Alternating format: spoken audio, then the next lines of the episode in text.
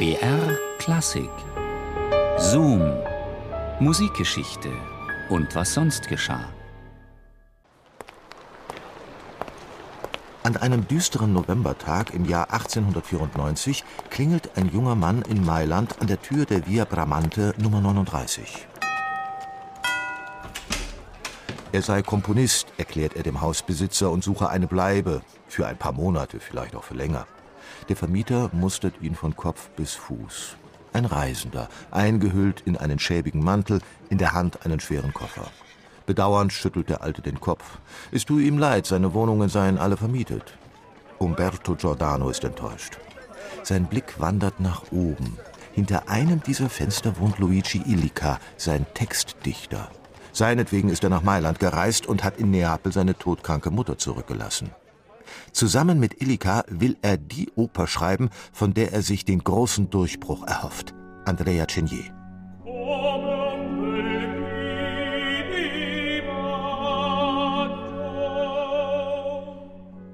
Doch perfekt kann das Werk nur werden, wenn er in ständigem Austausch mit dem Dichter steht. Also muss er hier irgendwo unterkommen. Als der Hausbesitzer erkennt, wie ernst es dem jungen Musiker ist, verschwindet er im Eingang und kommt nach einigen Augenblicken mit einem großen Schlüssel zurück. Der Alte überquert mit Giordano den Hof und bleibt vor einem großen Holztor stehen. Giordano traut seinen Augen nicht. Im Halbdunkel erkennt er riesige Statuen, Marmorplatten und Grabsteine. Offensichtlich handelt es sich um das Magazin eines Bildhauers, der für den angrenzenden Friedhof arbeitet. Die Vorstellung, hier zu wohnen, gefällt Giordano nicht besonders. Aber er wäre in Illikas Nähe und nichts stünde dem gemeinsamen Projekt mehr im Wege.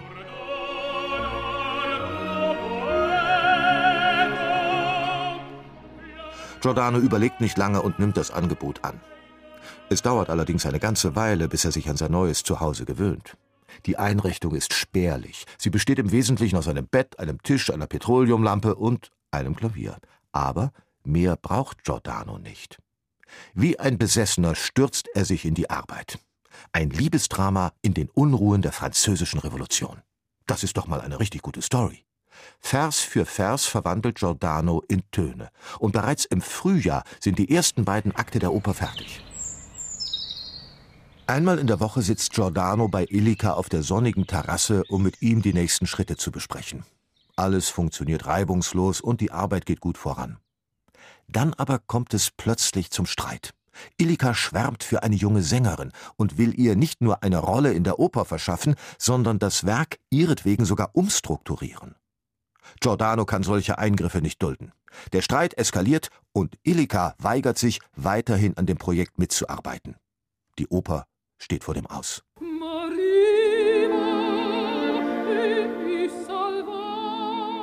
Giordano bekniet Elika, die Arbeit wieder aufzunehmen. Doch der stellt sich stur. Als alles Bitten nichts nützt, zieht der Komponist einen Revolver aus der Tasche.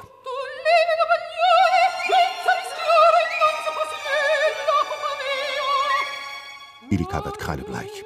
Sofort verspricht er Giordano, das Werk mit ihm zu vollenden und auf die Änderungsvorhaben zu verzichten.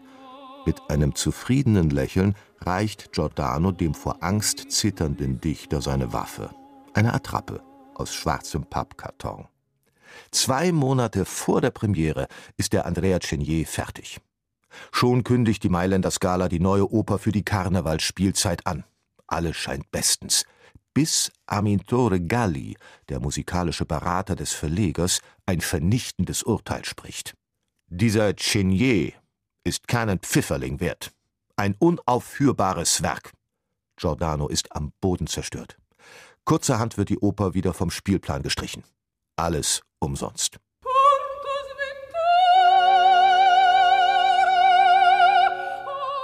Jetzt kann seine Oper nur noch ein Wunder retten oder ein einflussreicher Fürsprecher. Giordano zögert nicht lange. Er bricht sofort auf nach Florenz, um seinen Freund Pietro Mascagni um Hilfe zu bitten.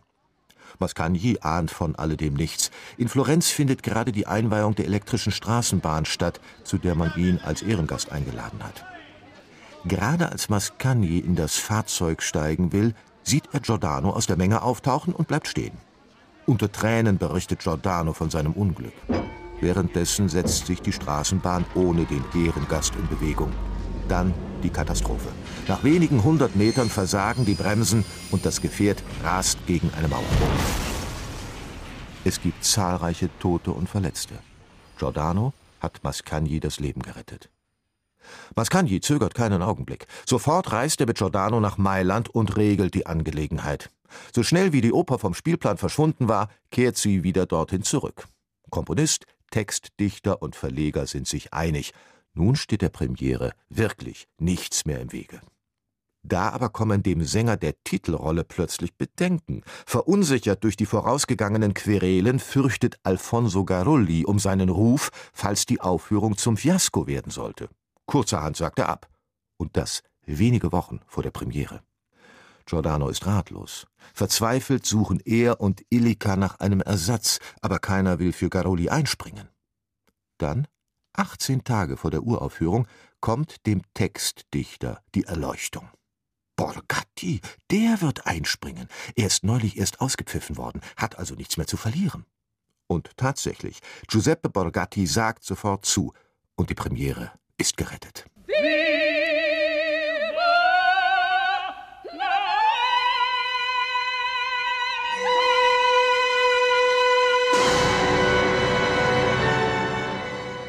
Am 28. März 1896 wird der Andrea Chenier endlich uraufgeführt. Nachdem die Premiere zu guter Letzt noch wegen Indisposition der Primadonna um einen Tag verschoben werden muss. Ein Debakel gibt es nicht. Ganz im Gegenteil. Die Uraufführung wird ein phänomenaler Erfolg, der größte in Giordanos Leben. Und seit mehr als einem Jahrhundert wird der Andrea Chenier auf allen großen Opernbühnen der Welt gespielt.